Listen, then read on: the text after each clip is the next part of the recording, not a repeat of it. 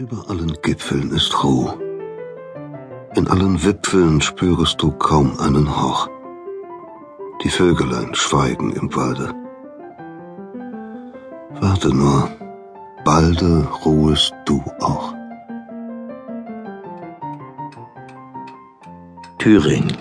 Die Berghütte auf dem Kickelhahn bei Ilmenau nahe Weimar. 27. August 1831. Ich werde den Tag nie vergessen. 50 Jahre zuvor hatte Johann Wolfgang Goethe das Gedicht Wanderers Nachtlied auf die Bretterwand der Schutzhütte geschrieben. Kurz vor seinem Tod las er seine verblichene Schrift dort ein letztes Mal. Als er sie las, weinte er. Der 27. August 1831 war der Abend vor seinem letzten Geburtstag. Goethe wurde 82 Jahre alt. Er ahnte, dass ihm die Lebenszeit verrann. Er erzählte mir von sich, weil er sich einsam fühlte an diesem Tag, mit seinen Erinnerungen an sein langes Leben. Seit gut acht Jahren war ich sein Sekretär, und so wusste ich viel von Goethe.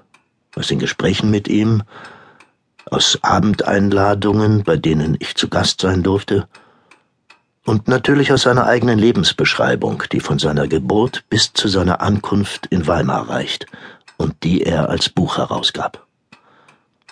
Geboren 1749, Vater Johann Caspar Goethe, Ratsherr in Frankfurt, Mutter Katharina Elisabeth, die alle nur die Frau Rath nannten, dass er es vorzog, ein Mädchen nach dem anderen anzuschwärmen, als die Rechte zu studieren, wie seine Familie wollte, und lieber schrieb, als in den Hörsaal zu gehen.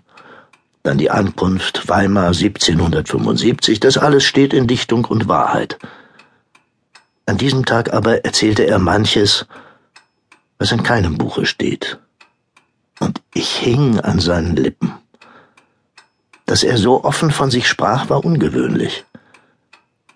Und ich hatte das nicht erwartet, als ich an die Hüttentür klopfte. Ja, herein. Herr Geheimrat, der Abend naht.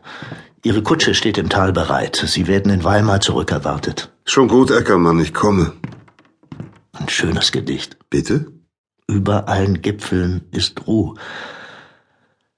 Das ist schön. Verzeihen Sie, ich wollte nicht lauschen, aber Sie sprachen so laut. Seltsam, das Gedicht nach all den Jahren wieder zu lesen. Morgen ist Ihr Geburtstag. Eckermann, mein Geburtstag. Und ich werde nicht mehr viele davon sehen. Mein Leben war ein einziges Abenteuer, aber jetzt. Jetzt bleibt wohl nur auch bald zu ruhen, wie alle, die ich kannte. Schiller, Charlotte von Stein, Herzog Karl August, Christiane, meine Frau, selbst mein Sohn ist tot. Wer hätte das damals gedacht? Eine kleine Weile wollte ich in Weimar verbringen. Fast 60 Jahre sind daraus geworden. Kaum zu glauben. Der Herzog war begeistert von meinem Götz von Berlichingen und von die Leiden des jungen Werther, wissen Sie, Eckermann. Deshalb lud er mich ein, nach Weimar zu kommen, zu meinem Glück. Aus mir wäre ein miserabler Anwalt geworden.